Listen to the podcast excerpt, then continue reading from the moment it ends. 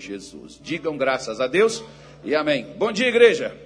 Sente aí no seu lugar, eu quero ouvir umas três pessoas que têm um testemunho bonito para contar que você não contou ainda. E você vai nos contar, e por enquanto você pode abrir a sua Bíblia lá no capítulo é, de Romanos, capítulo 1. Abra lá que nós vamos começar por lá. Nós vamos falar hoje de um assunto muito comum nas nossas igrejas e por isso às vezes tornou muito comum é uma coisa muito pequenininha, tem só duas letrinhas, mas resolve a vida de qualquer pessoa em qualquer área. Chama-se fé. Fé. Fé. Às vezes, ontem eu até fiz uma brincadeira com o pastor nosso, ele não entendeu, mas, mas ele vai entender agora. Minha irmã, qual foi a sua benção? Bom dia, bom pastor, dia. bom dia, igreja. Eu quero contar a benção da cura do meu neto. Domingo, quando eu cheguei aqui, tinha uma semana que o meu neto vinha com febre. Já tinha ido no médico, feito exame, não dava nada. E febre, febre, febre. E quando o Senhor fez aquela oração, eu acreditei, confiei que eu ia chegar em casa e a partir daquele dia ele não ia ter mais nada. E assim aconteceu. Na segunda-feira ainda fez o teste do Covid, para a honra e glória do Senhor, deu negativo. Meu neto está assim, Acabou, foi Deus. Acabou a febre? De domingo, depois da oração, ele não teve mais uma febre. Voltou a ser aquela criança normal. Quantos anos ele tem? Três. Três aninhos? Três aninhos. E a febre não cessava nem com tratamento, medicamento, nada? Dava de pirona, quando termi terminava, começava de novo. Terminava, começava de novo e tinha hora que nem baixava. Ficava só com febre, febre, febre, tosse, assim. E, e o médico não descobriu o que ele tinha? Fez exame e não deu nada. Não apareceu nada. Nada. Falou Mas que... Jesus tirou a febre. Jesus curou. É porque o que o médico não acha, porque aquilo que não, aquilo que Satanás põe não sai no raio-x, não sai. E quando sai no raio-x, na tomografia, na ressonância, é porque é natural. Quando é espiritual, não sai nada. Não, né? não vai aparecer. Mas o que é espiritual, Jesus caça e destrói e desmanche. Glória a Deus. Ei, Jesus abençoado. Uma salva de palmas assim, bem forte, assim, ó. Eita glória! Cadê o Bosco, meu Deus do céu? O Bosco nem grita mais. Ah, o Bosco já desanimou, já, irmão. Cadê a segunda pessoa? Fala, minha irmã. Bom dia. Bom dia. Eu tenho uma, um testemunho muito grande, que justo hoje que o senhor vai falar sobre a fé, hum. e foi a fé que eu tive. Certo. Várias vezes eu já vim conversei com o senhor sobre um processo de uma pensão. Quando eu cheguei aqui. O senhor lembra? Só a ver com essa história. Da minha ah. tia para o meu primo, que é e doente. E aí, o que aconteceu? Ah, essa semana eu liguei lá, né, para saber, porque já fazem dois anos. Aí eu liguei para saber se eles iam arquivar o processo, o que ia ser. Aí a pessoa que me atendeu falou assim: Não, Raquel, você espera um pouquinho Daqui a 15 minutos você me liga de novo. E eu sempre orando e com a fé, acreditando, agradecendo. Sempre eu agradeci tudo. Que eu já estava vendo na conta o dinheiro. Aí eu liguei, ela pegou e falou para mim: não, a, a advogada vai liberar o processo. Quando sair a certidão de óbito, você só coloca só que vai ser parcelado. O valor, falei, não interessa, o importante é sair. E essa é uma grande bênção que eu tive, tanto da, da pensão, do registro da pensão, que eu tenho certeza que eu vou conseguir, vou pegar, já determinei até o mês de setembro, porque eu não sabia de nada, eu contei para o senhor, né? Certo. E eu não sabia da história da minha tia, que era em 1945, e eles uhum. nunca comentaram nada.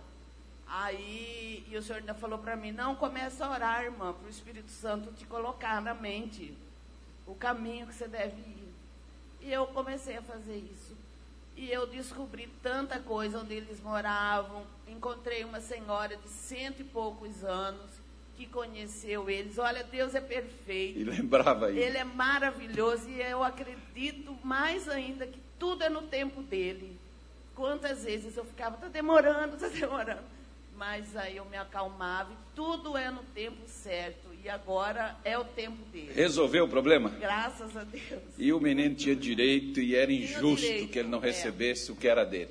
E Deus é um Deus que faz justiça. Olha, Ai, é assim, ó, desocupa suas mãos assim, ó, e diga: Senta glória a Deus. Amanhã é eu que vou dar o meu testemunho. Isso.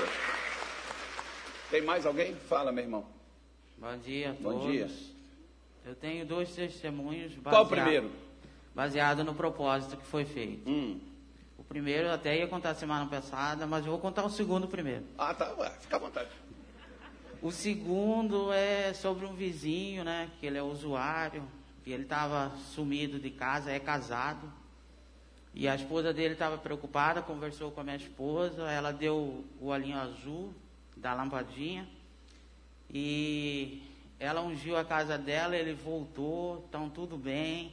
Parece que está até, deu uma diminuída no consumo. A gente continuou orando e ele está em casa hoje. E o primeiro, que é o maior, que é do propósito, que era. O primeiro propósito, sem ser é o da lamparina, né? Ah, É o meu irmão. Ele, inclusive, é pastor de outro ministério. Ele sofreu um acidente, ficou em coma, quase morreu. A gente começou a orar junto com ele, com a- o pessoal da igreja dele. Hoje, graças a Deus, ele saiu da UTI, está no quarto ainda, mas está melhorando a cada dia e breve eu creio que ele vai estar em casa. amém. O, o terceiro, o senhor já quer contar também? breve, em nome de Jesus, eu o vou terceiro contar. é porque o senhor vai chamar o seu vizinho até o mês de agosto, ele vai estar aqui com o senhor congregando aqui, ele Amém. nunca mais vai se Eu drogar. creio. Tá bom? Vamos fazer o... Vamos completar o trabalho. Fala. Deus abençoe o senhor. Ô irmão, a paz, a Amém. graça e a paz do Amém. Senhor. Então, eu quero contar sobre o meu pé, meu filho. Eu estava com o pé só de um lado só. Inchado estava para estourar, de tanto que estava inchado, entendeu? Aí eu, pela fé em Deus, aí eu pedi Deus, Senhor, tem misericórdia, meu Deus, cura meu pé, né? E é que Deus curou meu pé. E ainda peguei aquela água urgida que o missionário ora, aquela água lá Ah. milagrosa.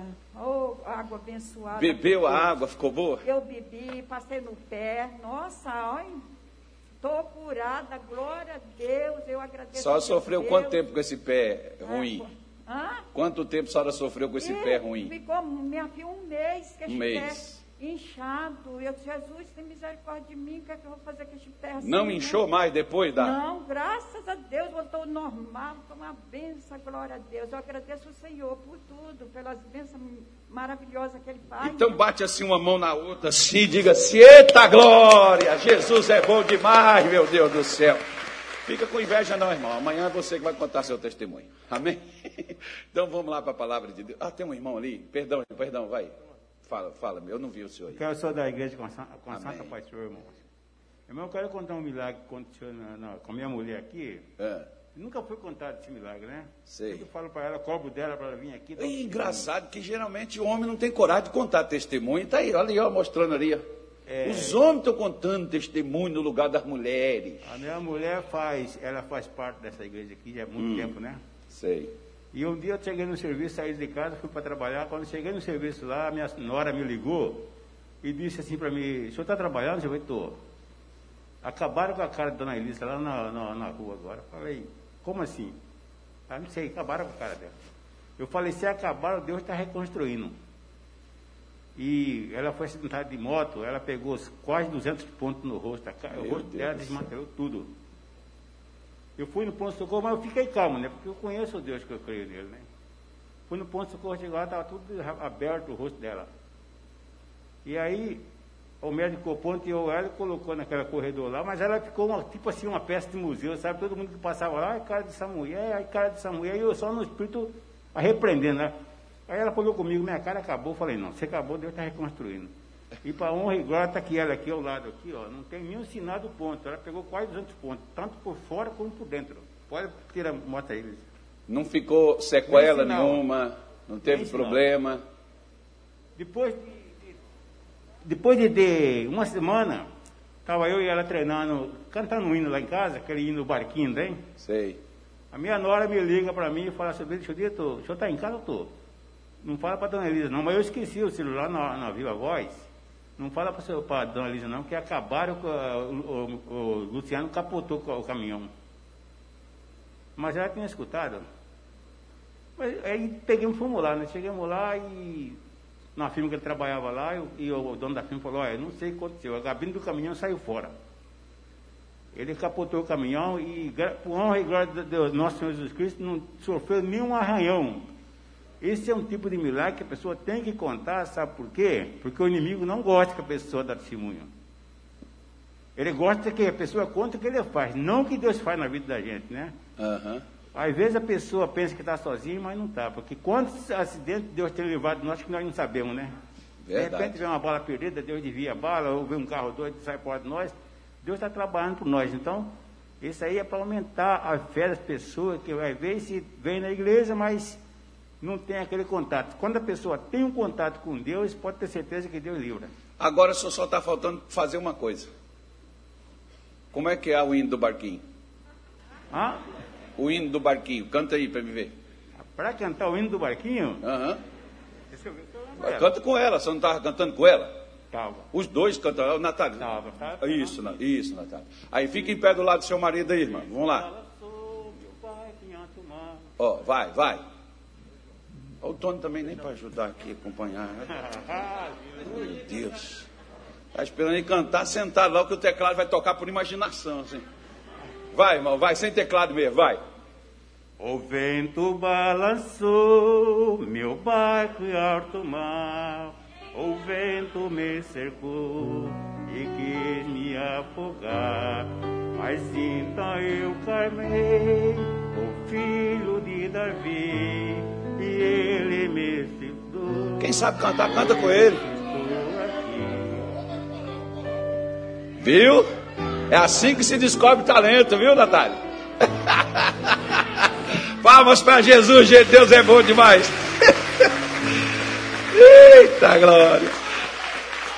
Romanos capítulo 1, vamos lá. Hoje eu estou alegre, irmão. Sei amanhã, mas hoje eu estou. Hoje, hoje eu estou feliz. Romanos 1, versículo 17, por favor. Principalmente, olha, deixa eu falar uma coisa com você que Deus falou comigo no meu coração quando eu estava ali dentro do escritório, tomei um cafezinho já. Aí, muito tempo que eu não tomava um café. Estava até com saudade. Fiquei 15 dias sem tomar café. 15 não, foi mais. 21, acho que foi. Estava precisando de um café hoje. Café de Deus. Como, como está chata a minha de Deus. Tem umas coisas que não é de Deus, não, foi os homens que criou. Mas Deus deixou criar também. Mas vamos lá. É, o que que eu quero que você faça? Traz, traz um caderno, compre um caderno. A minha esposa, por exemplo, hoje ela não está aqui, vou, vou buscar ela. Até hoje, nós criamos o hábito, e até hoje, se você quiser, por exemplo, todas as mensagens que eu preguei, nesses 29, 28 anos, né? 29 anos praticamente, que eu prego a palavra de Deus, a minha mulher tem anotado fecha uma agenda, ela compra outra. E ela anota todas as minhas pregações. Todas elas. Eu não sei qual o propósito disso, mas uma hora, quem sabe, a gente pega essas agendas dela aí, vamos pegar essas mensagens de tantos anos atrás e falar delas de novo. Foi até a brincadeira que eu fiz com o pastor. Por que, que a gente tem que sempre falar de algo diferente? Quando nós já falamos de algo que já mudou a vida de muita gente, e se você está falando de coisa que está mudando a vida dos outros, por que, que você vai deixar de falar? Como, por exemplo, o que mudou a minha vida? O que mudou a minha vida não foi a igreja, não foi uma oração, e não foi jejum, não foi vigília, não foi campanha. Foi a minha fé. Não foi a fé de Deus, não foi a fé do meu pastor, porque o seu pastor, ou o seu apóstolo, seu bispo, seja lá quem é que pastoreia você, o seu missionário, não, já cansei de ver o missionário falar isso, olha, eu não sou Deus, eu não curo ninguém. Mas as pessoas às vezes pensam que Existem pessoas com uma unção específica, especial, pode até existir, mas se você não tiver a fé, você vai até essas pessoas específicas, especiais, e você vai sair de mãos vazias. Jesus, por exemplo, pegando o exemplo dele aqui, você pode ler na sua Bíblia, no Evangelho de Marcos, capítulo 6. Jesus, por exemplo, estava em Nazaré. Segundo Lucas, Jesus saiu no poder do Espírito para curar e para libertar as pessoas. Mas em Nazaré, ele não pôde fazer muita coisa por causa da incredulidade deles. Ou seja, tinha gente doente, tinha gente perturbada, tinha gente endemoniada em Nazaré, mas Jesus não pôde libertá-las. Por causa de quê? Porque os demônios eram muito fortes, o seu caso é muito perigoso, problemático. Uh, uh, uh, a sua incredulidade impede Jesus de operar. Como hoje, Jesus está aqui para curar, para libertar, para transformar. Por que, que ele está aqui? Como é que o senhor sabe que eu não vi nenhum nada, eu não vi uma luz, eu não vi um fogo? Como é que o senhor sabe que ele está aqui? Porque ele disse que aonde reunisse duas ou mais pessoas no nome dele, você está aqui no nome de quem? Então nós temos mais do que duas pessoas aqui reunidas no nome dele. E ele disse: E eu estarei no meio deles. Então ele está aqui no nosso meio. João, lá no livro do Apocalipse, no capítulo 1, ele diz que viu Jesus andando no meio dos candeeiros. E Jesus não está parado, Jesus está movendo, andando aqui em nosso meio. Nesse exato momento agora. Eu não estou vendo nada. Você, a fé é a certeza do que você espera e a prova do que você não vê. Isso se chama e se traduz por fé. Isso é digamos, sobrenatural. Isso sai do natural do ser humano. Então, quando a, a gente vê essas coisas, por exemplo, né, é por isso que às vezes muitas pessoas entram nas igrejas e saem da mesma maneira, estão dentro das igrejas e nunca a vida da pessoa muda. Então, deixa eu te recomendar o que, que Deus falou para mim. Pega um papel, pega uma caneta, anote todas as pregações a partir de hoje que você escutar, sejam minhas, dos meus pastores, seja do missionário, seja de quem for que você acompanha. Quem é o seu pastor predileto? As pessoas sempre têm um que elas dão assim, né? É, esse aqui é o meu pastor, esse camarada aqui. Até escuta outros, mas esse aqui é o, é o, é o, é o que eu admiro, é o que eu, o que eu, eu ouço mais. Ok. Pega essas, essas, essas pregações, anote-as, e quando você chegar em casa, diminua 50% do tempo que você passa na frente da televisão. E aqueles 50% daquele tempo você vai rever essas pregações, colocar a sua Bíblia de lado e vai manter aquilo que você ouviu dentro do seu coração ou dentro da sua cabeça, tanto faz durante o dia. Primeira coisa, você vai se fortalecer. Segunda coisa, você vai ter ânimo para enfrentar as suas adversidades. E terceira coisa, você não vai se esquecer do que Deus falou com você. Anote. Você tem hoje uma coisa chamada celular. Aqui tem um bloquinho de anotações aqui, por exemplo. Nesse aqui, no caso, no meu, ó. Tem um punhado. Ó, ó, punhado. Tudo isso aqui são pregações. No outro aqui, eu tenho mais umas 3 mil por aí. São pregações que eu ouvi do missionário, que eu ouvi do pastor Jairo, que eu ouvi do pastor Rogério, que eu ouvi de outros pastores, colegas meus. E tem pastor, como eu brinquei, por exemplo, e foi a verdade. Eu ouvi o pastor William quando ele era pastor lá em Ribeirão Preto. Eu assisti às pregações dele, quando ele estava, não, nem conhecia ele, mas eu assisti a ele lá em Ribeirão Preto. E depois tive aqui o privilégio de ter trabalhar ao lado dele aqui no Mato Grosso. Era a pessoa que eu lá de Belém do Pará eu acompanhava.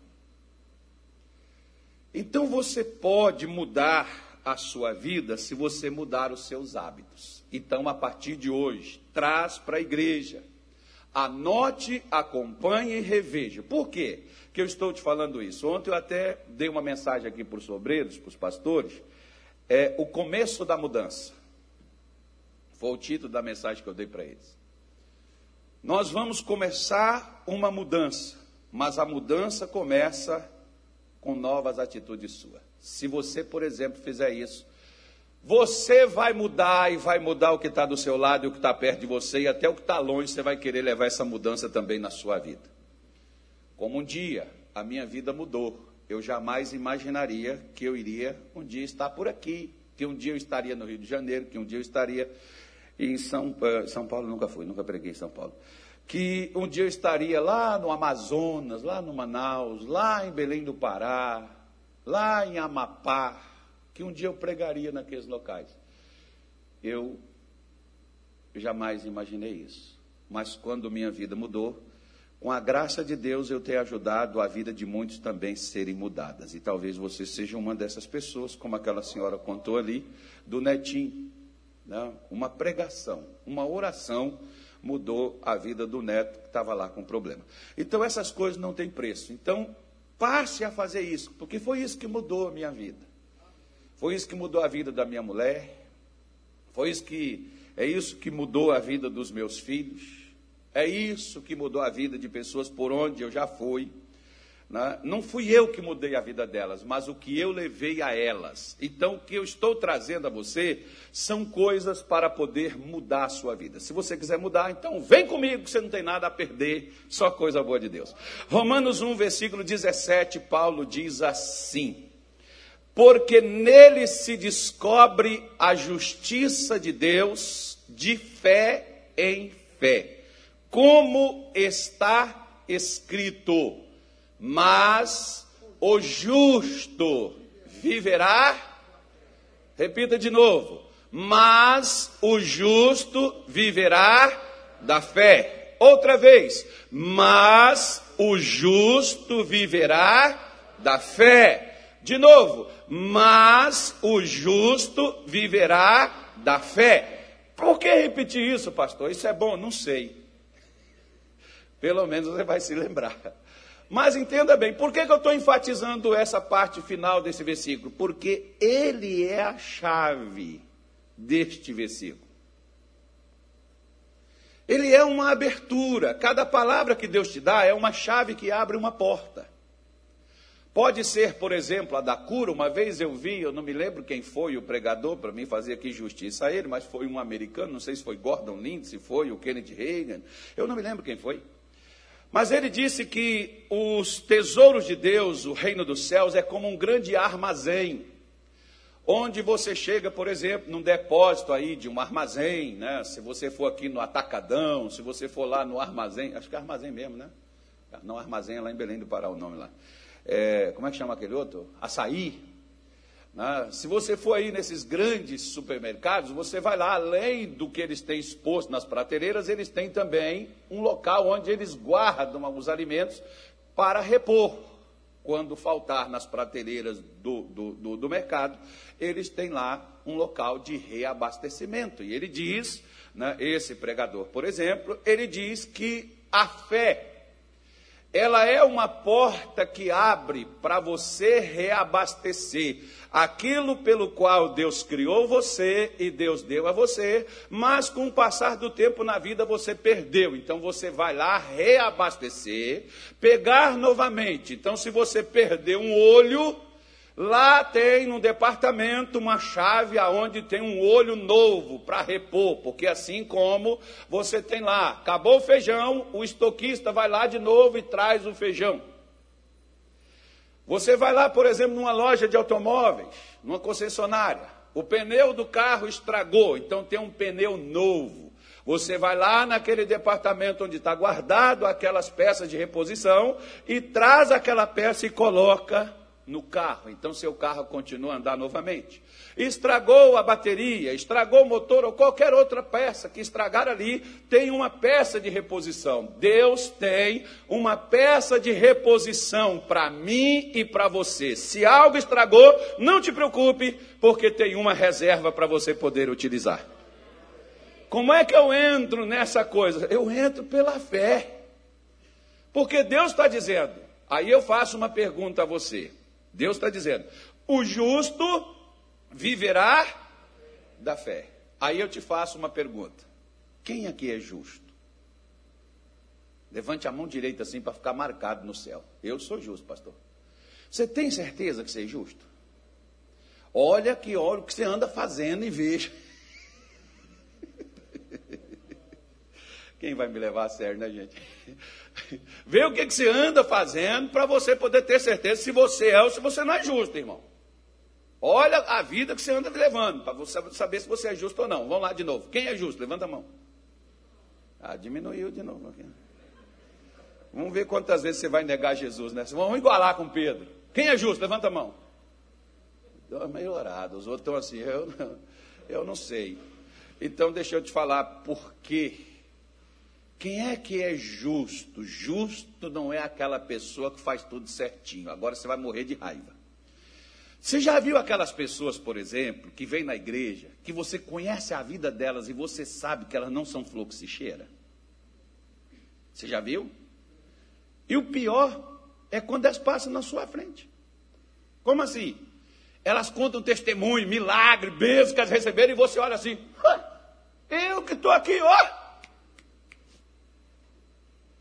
Vem aqui na igreja, eu conheço essa pessoa, pastor, só não conhece. Essa pessoa aí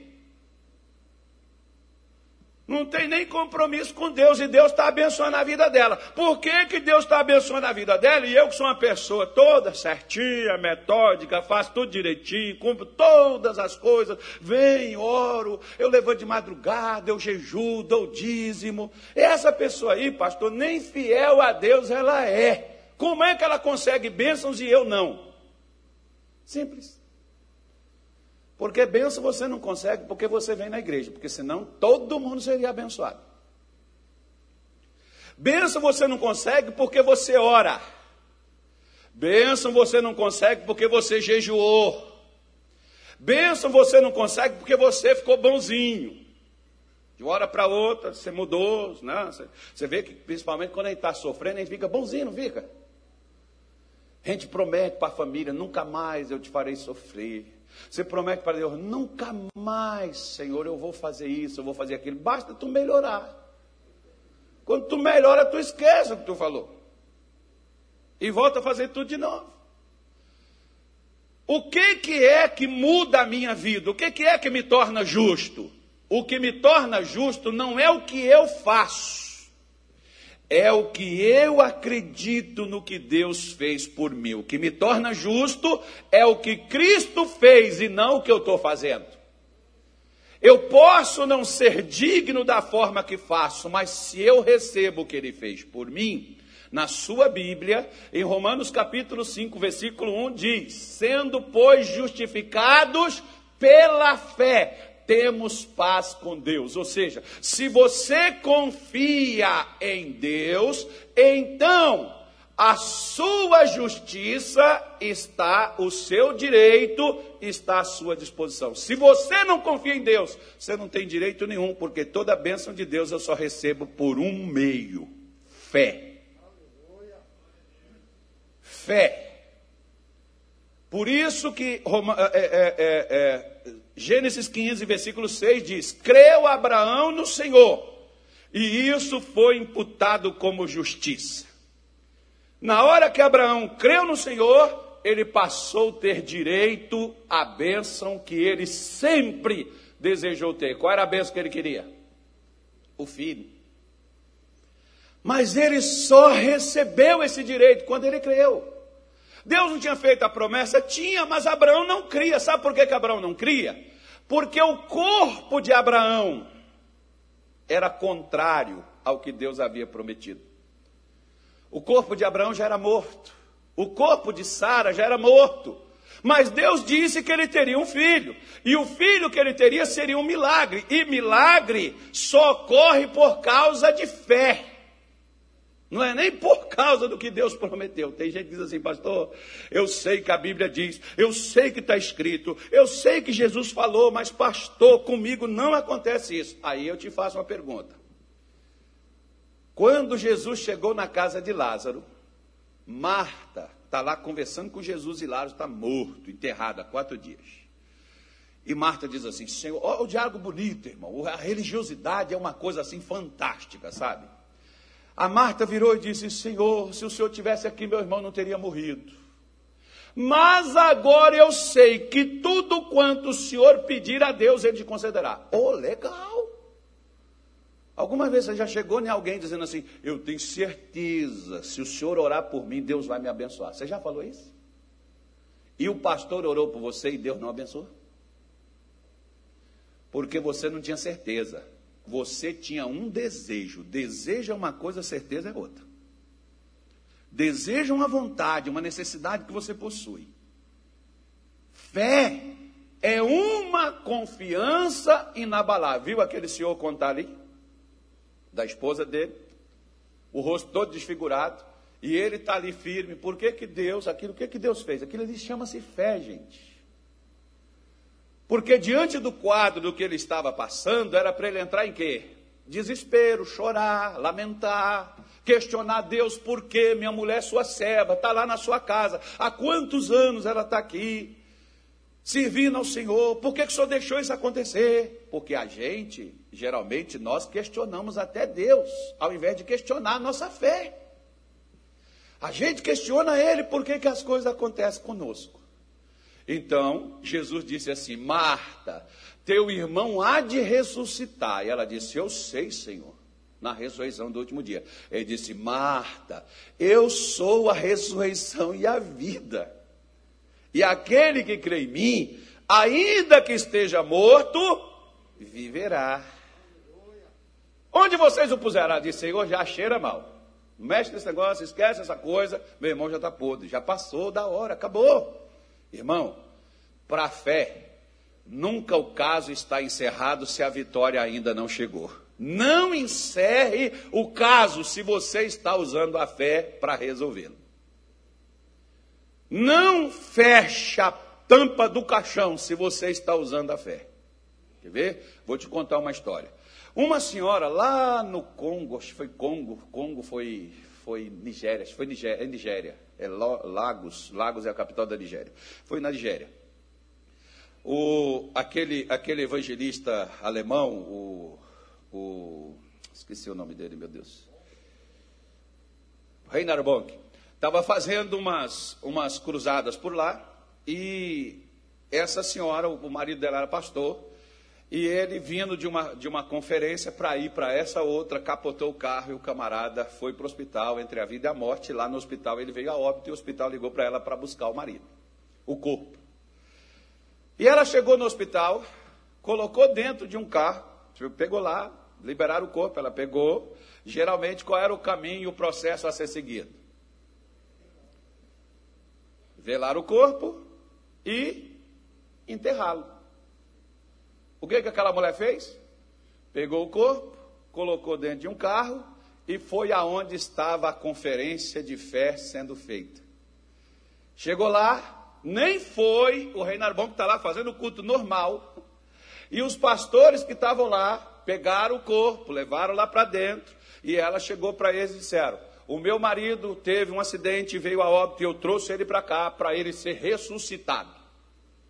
E eles pegaram e começaram a orar. O camarada abriu os olhos, o camarada levantou do caixão, levantou, saiu andando. Poxa, que aqueles pastores, se fosse o rei Narbon, que o cara é de Deus, é fogo puro, é espírito, é o chão, é a graça de Deus, o homem é ungido. Uh -uh. Nem foi ele. Porque as pessoas pensam assim: eu quero que o chefe, quem é o chefe dessa igreja? Irmão, quem tem chefe é outro lugar. Quem o, eu quero que o cabeça, o líder, o maior, quem é o maior? Eu quero que ele. Às vezes a sua bênção está aquela irmãzinha ali, aquele irmãozinho ali. Por quê? Porque a sua bênção não está com alguém, ela está com Deus. E Deus pode usar qualquer um para passar ela a você, ou Deus pode passar ela diretamente a você. Não se torne indigno. Mas ela, perdão, mas ela mostra que foi a fé dela que fez o marido ressuscitar. Não foi os pegadores que oraram pelo marido e ele ressuscitou. Mas a fé dela de não enterrar o marido e levar o marido lá. Para que eles orassem para Deus levantá-lo. Por que, que Deus o levantou? Para honrar a fé daquela mulher. Quando você abre a sua Bíblia em Marcos 5, você vê falar sobre aquela mulher do fluxo de sangue, o Senhor Jesus disse assim para ela: Filha, versículo capítulo 5, versículo 34, Filha, a tua fé te salvou. Jesus não disse assim: olha, a minha unção saiu, a minha unção mudou a sua vida, a minha unção curou você. Uh -uh. Ele disse: a tua fé. Salvar é curar, salvar é libertar, salvar é proteger, salvar é guardar, salvar é abençoar a sua vida. O que que faz isso? Sua fé. Tem pessoas que pensam assim, não, que se for um pregador ungido, minha vida muda. Se ele pôr as mãos em mim, sabe, pastor, o dia que o missionário vinha aqui, teve um irmãozinho, por exemplo, que o missionário marcou de lá em Belém do Pará, quando eu estava lá, e não sei por que motivo o missionário cancelou, e o irmão chegou lá comigo assim, triste, ele foi, pastor, é verdade, o missionário cancelou, cancelou, irmão. É, pastor, é, mas vai ter a reunião, irmão, quem vai fazer? Sou eu. Ele falou, é, pastor, mas...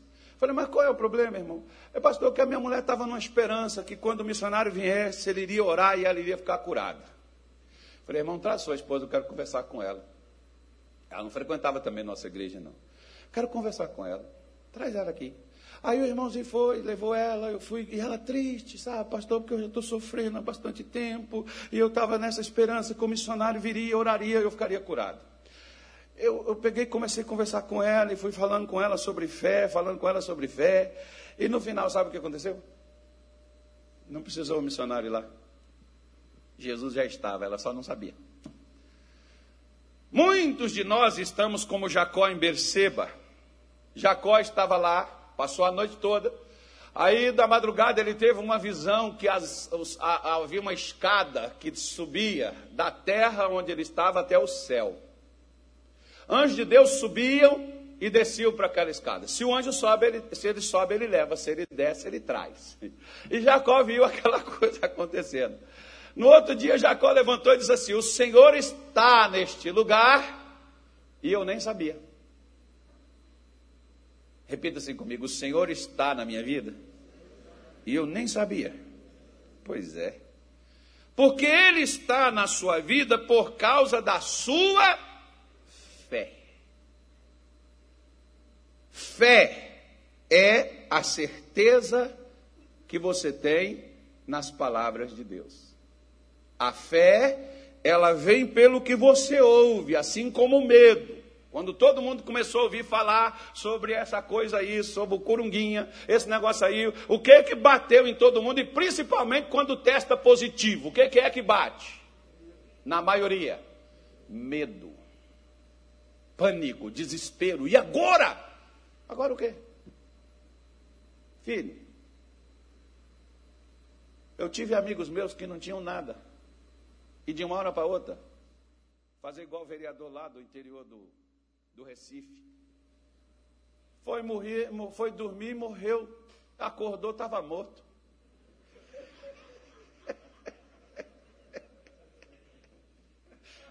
Não sei como é que ele conseguiu essa façanha, mas acordou, estava morto. Quem acordou foi a família, né? porque ele não acordou mais. O que, que ele tinha? Nada. O dia que chegar a hora e a sua vez e a sua senha, irmão, não tem como trocar. Mas enquanto esse dia, essa hora não chegar, viva e lute para viver, e acredite na vida, e creia na vida que Deus tem o melhor para você. Ao invés de você entrar em pânico, em desespero. Mas sabe, pastor, porque está acontecendo algumas coisas estranhas. É claro, elas estão acontecendo para fazer você ficar como? Com medo, agitado, triste, desanimado, desencorajado. Para fazer você desistir. Porque o justo viverá o que, é que vai manter o justo vivo? O que, é que vai manter o justo vencendo? O que, é que vai manter o justo curado? O que, é que vai manter o justo liberto? A fé. O justo viverá pela fé. Essa fé que é gerada em nós. Quer ver uma coisa? Deixa eu te fazer uma pergunta. Quem aqui está lutando com algum problema na sua vida? Você está lutando? Ok. Agora deixa eu te fazer outra pergunta. Quem aqui está lutando a luta da fé? Como assim, pastor? Vou te explicar. Vamos primeiro a 1 Timóteo capítulo 6, versículo 12. Vamos ver o que, que Paulo falou. Vou te mostrar outra chave de fé. A nossa vida já se resume 6, 12. Não é 14 não, poxa. Não me confunde não, irmão. Eu estou prestando atenção. Eu estou desde ontem nessa mensagem. Milita. Algumas traduções diz assim, combata. Muda aí para atualizada que vai aparecer isso aí, ó. Essa aí é a corrigida. Se mudar para atualizada, vai aparecer combate. Combate, o bom combate da fé. Eu creio que seja. Quer ver? Quando ele mudar ali, vai aparecer ali na tela. Olha lá, tá vendo lá? Você está lutando contra uma doença, você está lutando contra um problema financeiro, você está lutando contra um problema espiritual, um problema no casamento. Estou numa luta, pastor. Amém. Se eu fosse você, eu pararia. Você não vai vencer essa luta. Você só vai se cansar. Porque cada dia que você lutar, pior fica. Agora, se você combater o combate da fé, ele diz: combata o bom combate da fé. O que, que Paulo está falando? Carlos, lute para você não perder a sua fé. Como é que eu vou perder a minha fé? Se eu não superar as lutas que eu tenho. É provável que a minha fé, você pode até ver, por exemplo, pode perguntar a qualquer um desses irmãos, e você também, que já recebeu uma bênção pela fé, como que você passa a confiar mais em Deus? Na hora que você é abençoado por um milagre que você recebeu pela fé, a sua confiança em Deus aumenta você fica mais firme. Você, quando acontecer algo de novo com você, você já sabe como tirar aquilo de letra, porque você sabe que uma das coisas as quais o inimigo primeiro tira de nós não é a nossa saúde, não é a nossa vitória, não é as nossas finanças. Ele tira de nós primeiro a nossa fé. Como assim, pastor? Mateus capítulo 13, quando Jesus conta da parábola do semeador. Deixa aqui que eu vou botar aqui. Deixa aqui, tá, irmão? Não tira não. Mateus capítulo 13, só estou te dando referência. Saiu o semeador a semear. Ele foi semeando. A primeira semente caiu à beira do caminho. Vieram as aves dos céus e o que, que elas fizeram? Comeram aquela semente. O que é a semente que Jesus falou? A palavra. Ele saiu semeando a palavra. Ele saiu. O que, é que eu estou fazendo aqui com você? Eu estou semeando a palavra de Deus no seu coração. Estou te dando sementes, ó, sementes, isso aqui. Isso aqui vai produzir o fruto do milagre. Isso aqui vai produzir sua cura. Isso aqui vai produzir sua prosperidade. Isso aqui vai produzir seu casamento. Isso aqui vai produzir sua vitória. Eu estou te dando sementes que são poderosas para reproduzir em você frutos. Só que veio as aves dos céus e comeu a semente. Quem Jesus falou que são as aves dos céus? Os demônios. Os demônios vieram e arrebataram a palavra que foi semeada no coração. Você já viu que quando você sai da igreja, você diz assim: essa mensagem era a que eu precisava. Era a única coisa que me faltava era escutar e participar desse. Eu estou maravilhado, pastor do céu, que bênção. Forte. Aqui no Mato Grosso o pessoal diz: forte. Essa palavra forte demais. Tá bom. Quando você sair na porta da igreja, você já recebe uma mensagem contrária ao que você orou e pediu para Deus. O que é que o maligno está fazendo?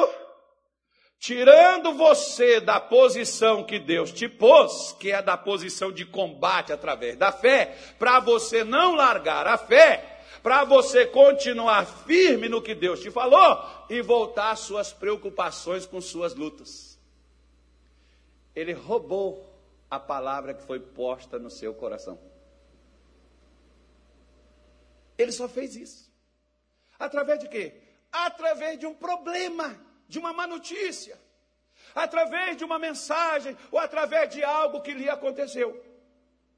Porque Paulo diz para Timóteo: combate o bom combate da fé, toma posse Olha o que o missionário gosta de pregar aí, ó.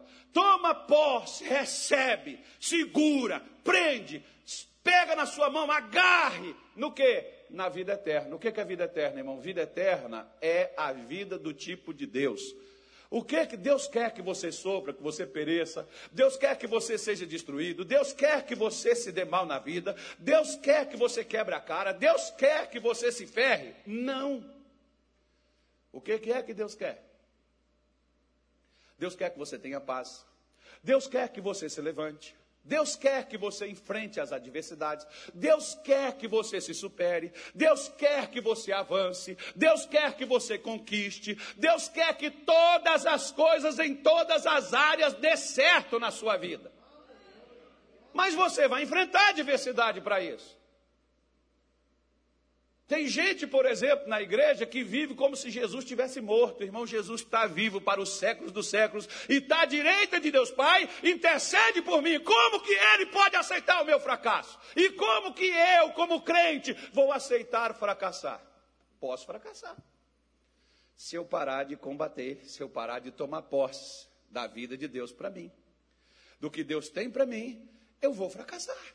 Ele está dizendo: toma posse da vida eterna para a qual também foste chamado. Eu fui chamado para quê? Para tomar posse da vida que Deus tem para mim. Não é do que o diabo me oferece, não é do que o mundo me traz, não é do que os problemas da vida trazem para mim. Eu fui chamado para tomar posse das coisas de Deus. Você tem tomado posse de quê? Porque tem gente, por exemplo, que diz assim: Pastor, essa minha dor de coluna. Então você já tomou ela para você, irmão. Ela não é para você. Deus não quer você escangalhado aí, sabe? Ai, oh meu Deus. Oh Jesus, tem misericórdia, eu não consigo nem levantar, Senhor, estou aqui agachado, eu não tenho força para isso. Lembra daquela mulher que ficou lá, filha de Abraão, 18 anos, tadinha, não podia endireitar. Jesus viu ela, vem cá, mulher, vem aqui, vem aqui. Admiro sua fé, saúdo sua fé. 18 anos você nunca desistiu, embora você esteve presa. Levante agora. Porque agora você não tem, você tem que entender que você não tem uma religião, você tem um Deus vivo e que quer viver em você e gerar em você a vida eterna. Não começa quando você morrer e for para o céu. A vida eterna começa enquanto você está aqui embaixo. Não vai começar lá em cima. Como que o senhor diz isso? Pega na sua Bíblia. Sua Bíblia diz, você já viu? Quer ver? Romanos 5, versículo 17. Pega aí, vamos ver. Vamos ver se é verdade. Vamos ver se é verdade. Hoje eu estou animado. Está animado hoje, Anilton? Hoje tem pão de queijo, Anilton. Ah, por isso que eu estou animado.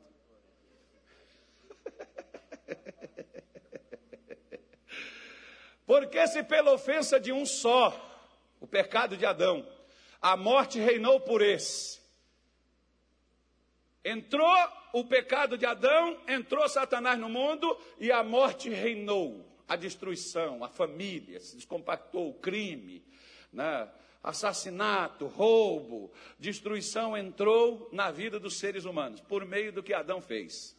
Agora, olha o que, que, diz o restante do versículo. Muito mais os que recebem a abundância da graça e o dom da justiça reinarão em vida por um só, Jesus Cristo. Diga assim: Eu fui feito para reinar.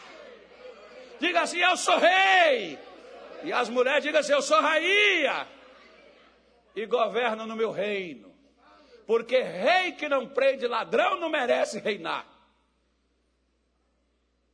Onde o governo é ausente, o crime domina. Onde o governo está presente, onde tem autoridade, não tem crime. É por isso que no Brasil. Não, deixa para lá. Mas diga assim: mas Jesus vai levantar alguém, ainda que seja eu mesmo, e nós vamos reinar nesse país. Diga assim: esse país é uma bênção de Deus. Fala mal do Brasil, não, irmão. Já perdeu para a Argentina já. Então, isso é futebol, outra coisa.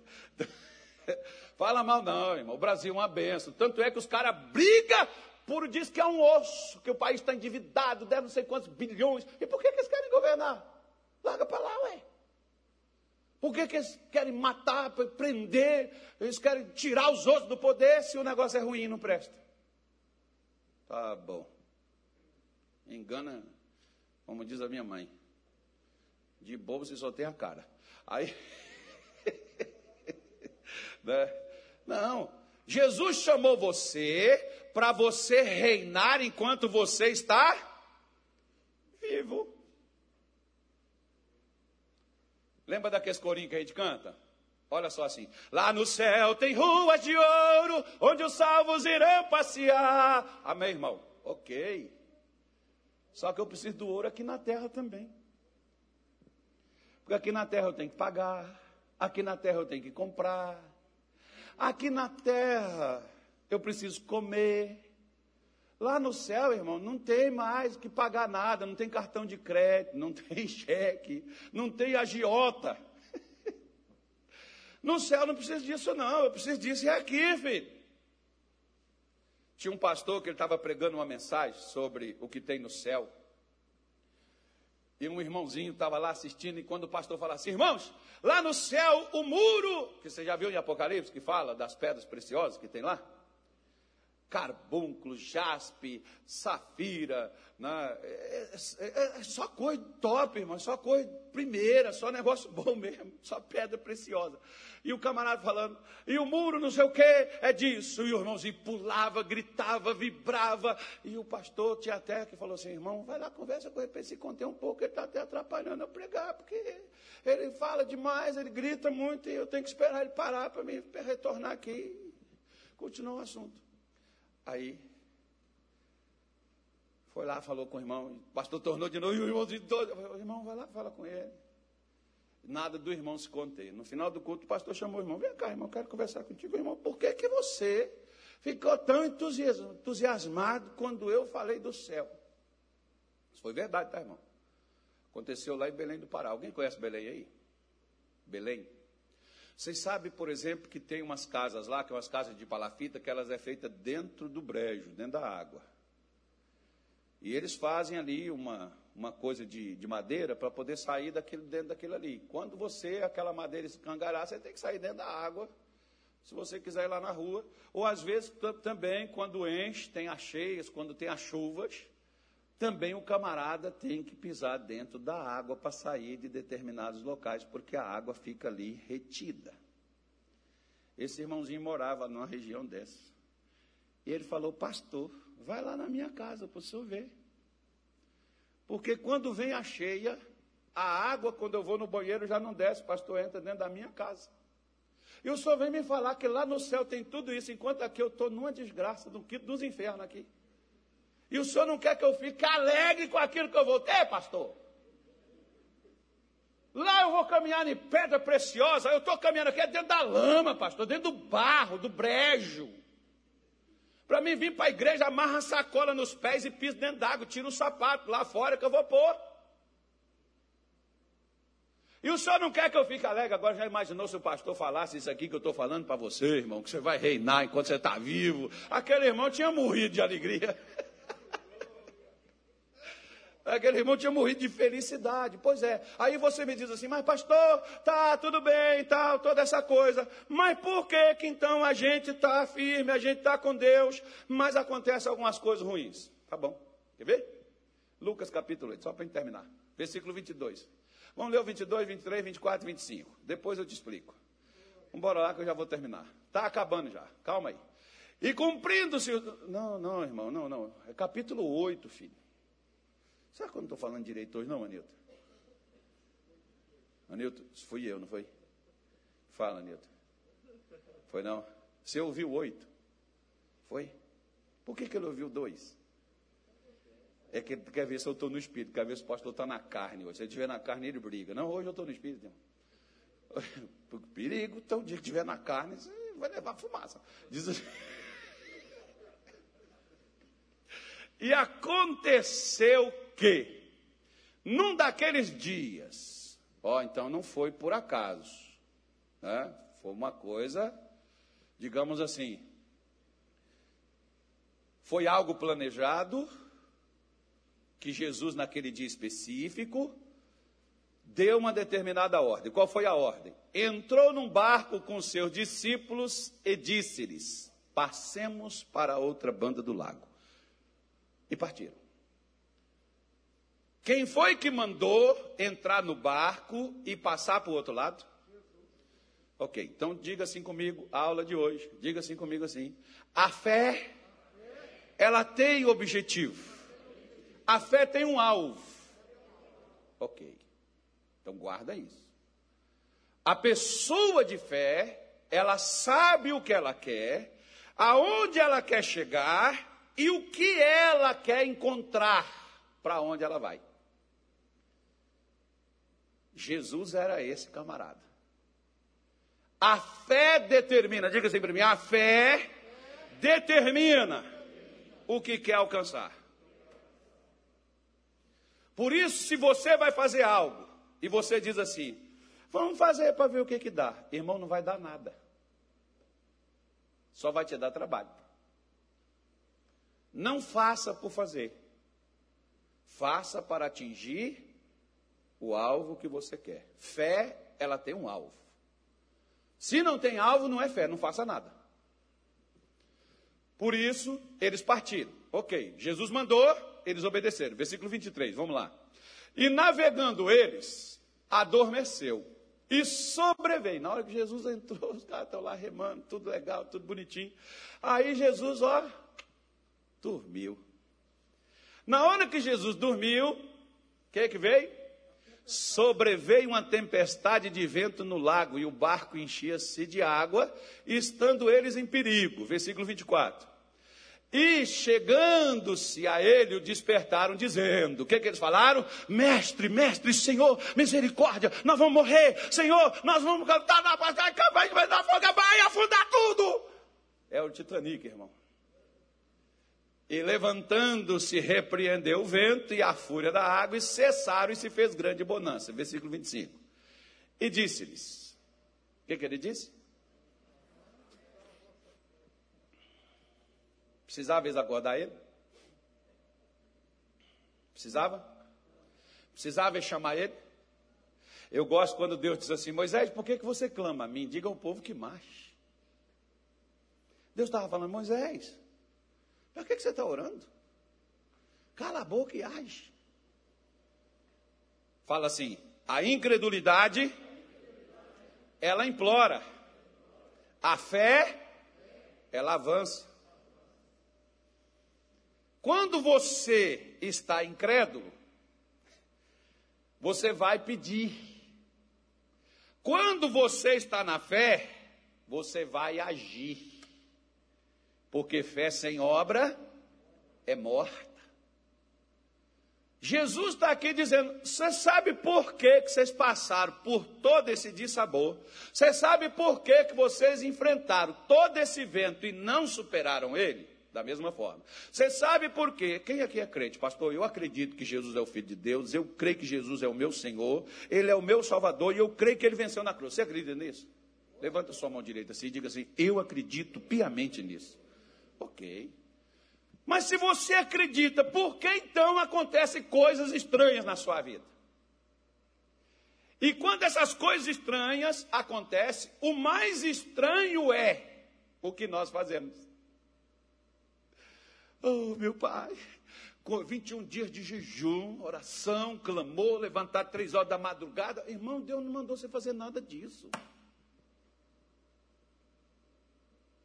Eu só faço jejum quando Deus me manda fazer. Eu só faço propósito de oração quando Deus me manda fazer, porque orar não é um propósito, é uma vida. Nós não temos que fazer as coisas porque nós estamos em perigo. Eu gosto de uma coisa, por exemplo, que eu descobri na Bíblia. Sabe o que eu descobri? Desde o começo, vou falar lá do começo. Deus sabia que tinha alguém de olho no que Adão tinha recebido. E Deus disse para ele: Alguém vai vir te fazer uma proposta, não coma desse fruto, tá, Adão? Se você comer, acabou nossa amizade. Ficou tudo nebulado, ó, acabou, já era.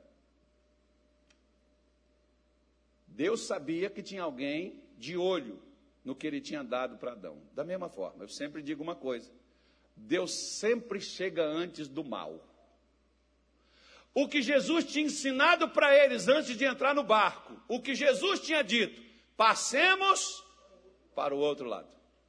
Qual era o alvo da fé? O outro lado. Mas eles pararam aqui e ainda não tinham chegado do outro lado. E o que, que eles estavam fazendo? Tudo amedrontado, clamando e dizendo para ele: Senhor, Senhor, nós vamos morrer. O Senhor também tá, vai afundar, o barco já era, não vai dar, não vai aguentar muito tempo, não. Por isso que eu estou aqui. Acorda, Senhor, acorda. Aí, aí, aí você, você vai, você, você, diga assim: eu não. Eu tenho um alvo. Amém. Profetiza, irmão. Aí a pessoa, o crente, né, aquele, aquele que não veio hoje, que não está assistindo nem a gente pela live, ele diz assim: Senhor, eu não aguento mais, e até amanhã o Senhor não agir, Deus, eu não sei o que vai ser da minha vida. Claro, você não tem alvo. Onde é que você está indo?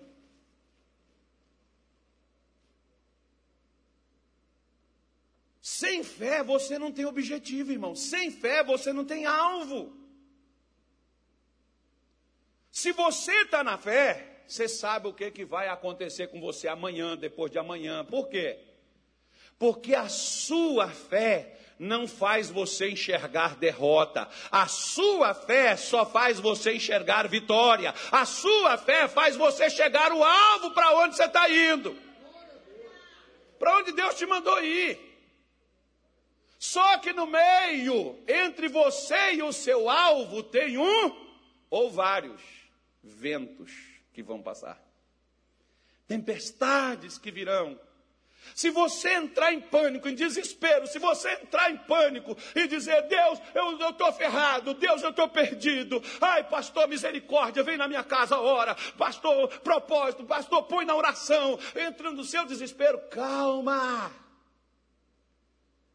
escute, o Senhor disse, passemos para o outro lado. Deus quer que você suba níveis na sua vida onde você ainda não subiu. Mas para você subir esses níveis, você vai, só vai subir por meio da fé. A fé ela te aponta o que é que te espera amanhã. A fé te aponta o que, é que vai acontecer o mês que vem.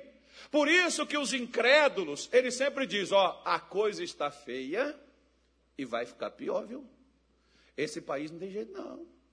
Essa coisa, olha, irmão, é, o negócio está bravo, o negócio está pegando, o bicho está pegando. Irmão, é hora da gente não planejar muita coisa, não. Esperar para ver como é que fica. E como é que é que fica, irmão? Você fica à deriva. Se você está num barco que você não sabe para onde você navega, você está à deriva. Você vai chegar aonde? Ao limite do seu cansaço e vai se entregar ao seu desespero e vai fracassar. Mas se você navega para onde você quer chegar, o seu barquinho vai levar você para o outro lado, porque a ordem do mestre é à frente, avante, não é aqui.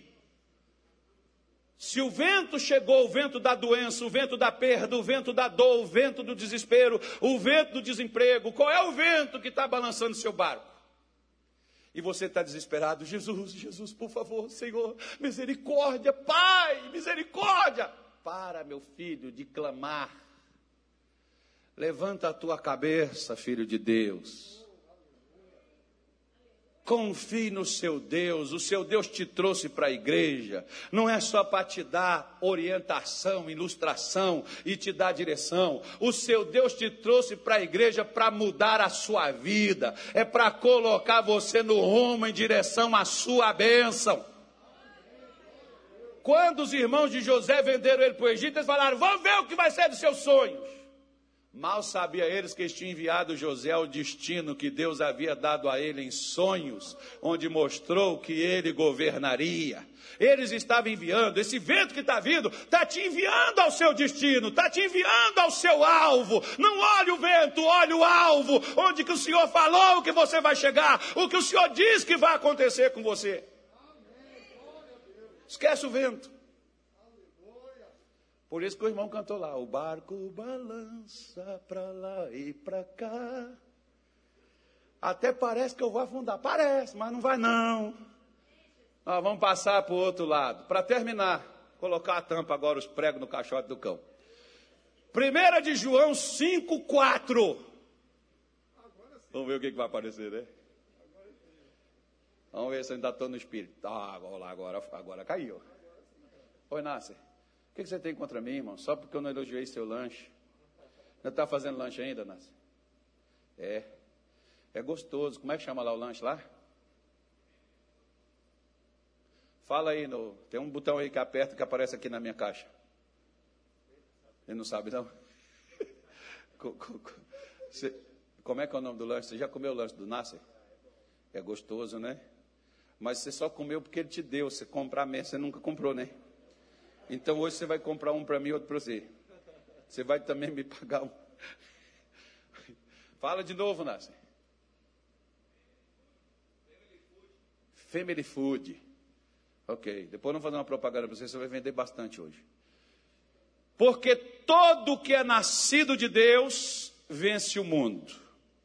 E esta é a vitória que vence o mundo. O que é que vence o mundo, irmão? O que é que vence a doença, irmão? O que é que vence a miséria, irmão? O que é que vence o desemprego, irmão? O que é que vence Satanás, irmão? O que é que vence feitiço, irmão? Eita, o que é que vence a pessoa, faz a pessoa vencer na vida? Nossa fé. Onde está sua fé? Perguntou Jesus para eles. E eu estou perguntando para você: onde está? Ou seja, o que você está fazendo com sua fé? Quer ver o que nós vamos fazer com a nossa? Você crê que Jesus morreu em seu favor lá na cruz do Calvário? Sim? Sério? Ok. Então, abra sua Bíblia em Isaías 53.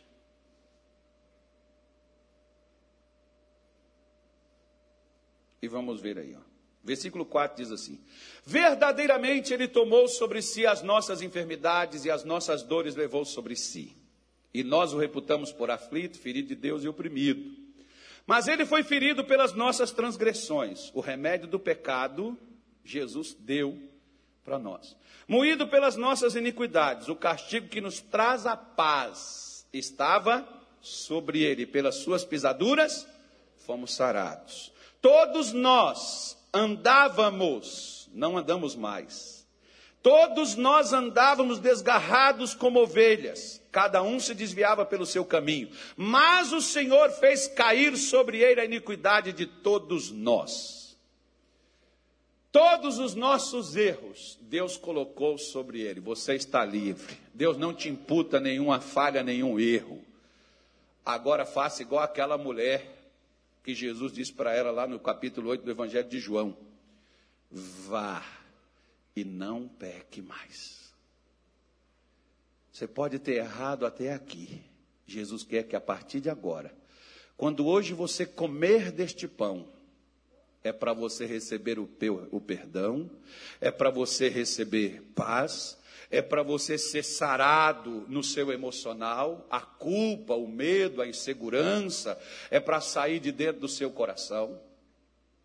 É para você ter um objetivo na sua vida, que a partir de hoje o seu destino é viver em paz, ser sarado no seu emocional, ser sarado no seu corpo, seja de qualquer tipo de doença ou enfermidade que você tenha. O Jesus pagou o preço para você ser curado fisicamente.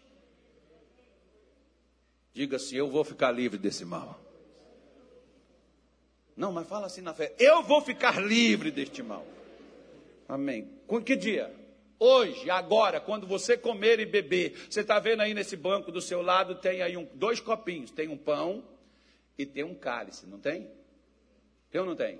E quem está nos assistindo em casa, se tiver pão, pega o pão lá, pega o seu cálice, prepare aí, vamos participar da ceia agora, que é para a gente passar a viver isso aqui que Isaías falou. Porque lá no capítulo 8 de Mateus, no versículo 16, diz assim o Evangelho de Mateus 8,16, Jesus falou assim: E chegada a tarde trouxeram-lhe muitos endemoniados. Diz assim: Se tiver demônio na minha vida, vai sair, porque eu tenho aliança a partir de hoje com o Filho do Deus vivo.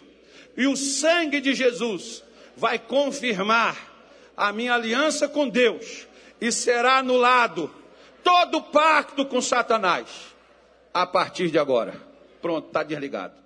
E ele, com a sua palavra, expulsou deles os espíritos e curou todos os que estavam enfermos, para que se cumprisse o que fora dito pelo profeta Isaías, que diz: Ele tomou sobre si as nossas enfermidades e levou as nossas dores. Diga-se é hoje. Gente do céu, eu estou vendo muita gente curada hoje, viu? Eu estou vendo muita gente liberta hoje. Eu estou vendo muita gente em paz a partir de hoje. A partir de hoje, essa depressão, essa ansiedade não perturba mais a sua vida nem a sua alma. Você estará curado. Diga se eu vou receber posse da minha bênção agora.